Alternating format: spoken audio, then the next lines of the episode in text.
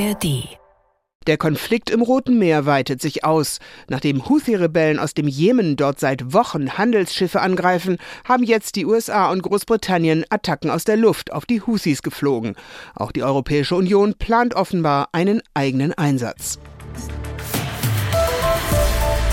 Nun scheint sie also gekommen, die Eskalation mit Ansage auch im Roten Meer.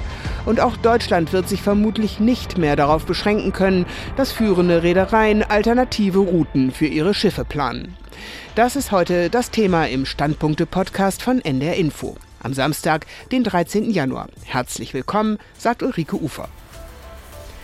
Die Mitteldeutsche Zeitung aus Halle zeigt sich zuversichtlich über die möglichen Entwicklungen in der Krise.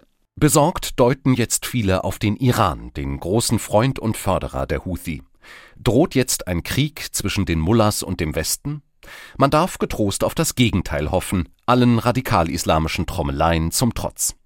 Die Luftangriffe sind eine eindrucksvolle Ermahnung an alle Akteure in der Region, sich an internationale Spielregeln zu halten.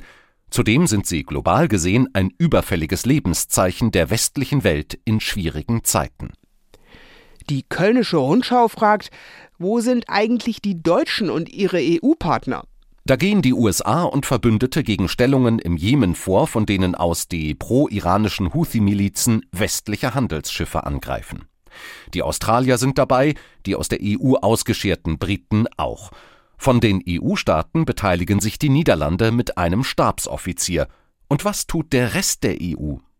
Dabei geht es keineswegs nur um die mögliche Beteiligung an Luftschlägen gegen die Houthi-Aggressoren, sondern überhaupt um das Engagement für die Sicherheit unserer eigenen Schiffe, unserer Seeleute, unserer Versorgung.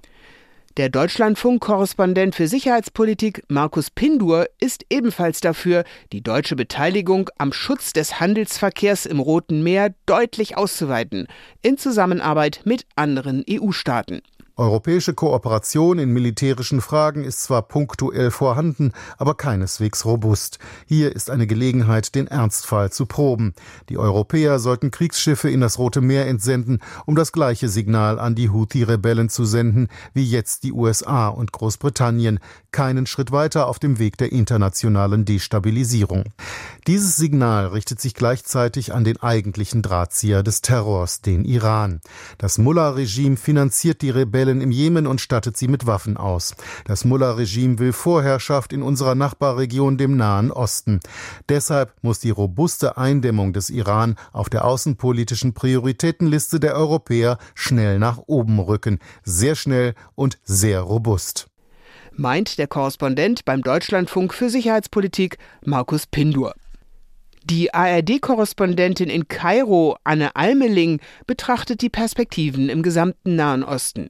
Wenn es den USA und ihren Mitstreitern gelingt, die Angriffe der Houthi einzudämmen, ist die unmittelbare Gefahr im Roten Meer vielleicht gebannt.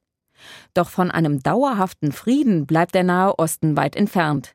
Denn letztlich geht es nicht nur um die Hamas, nicht nur um die Hisbollah, nicht nur um die Houthi, sondern vor allem um den Einfluss Irans in der Region und die Frage, wie der Krieg im Gazastreifen beendet und der Nahostkonflikt gelöst werden kann, das sind die entscheidenden Punkte, auf die die USA und ihre Verbündeten noch keine Antwort haben. Militärische Mittel sind selten der entscheidende Weg, um Konflikte zu lösen. Dafür bedarf es der Diplomatie. Meint die ARD-Korrespondentin in Kairo, Anne Almeling.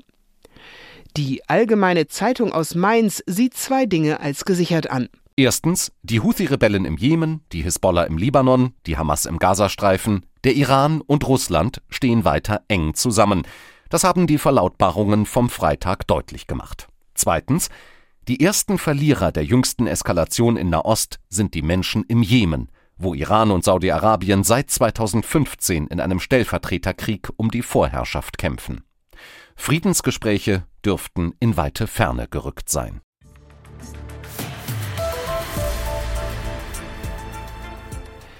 Und damit geht die heutige Ausgabe der NDR Info Standpunkte zu Ende. Am Montag sind wir wieder da und den Podcast gibt es auch als Abo, zum Beispiel in der ARD Audiothek.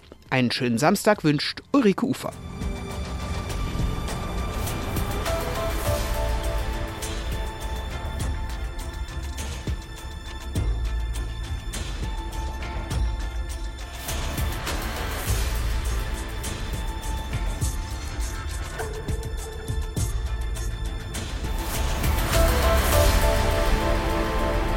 Ein Podcast von NDR Info.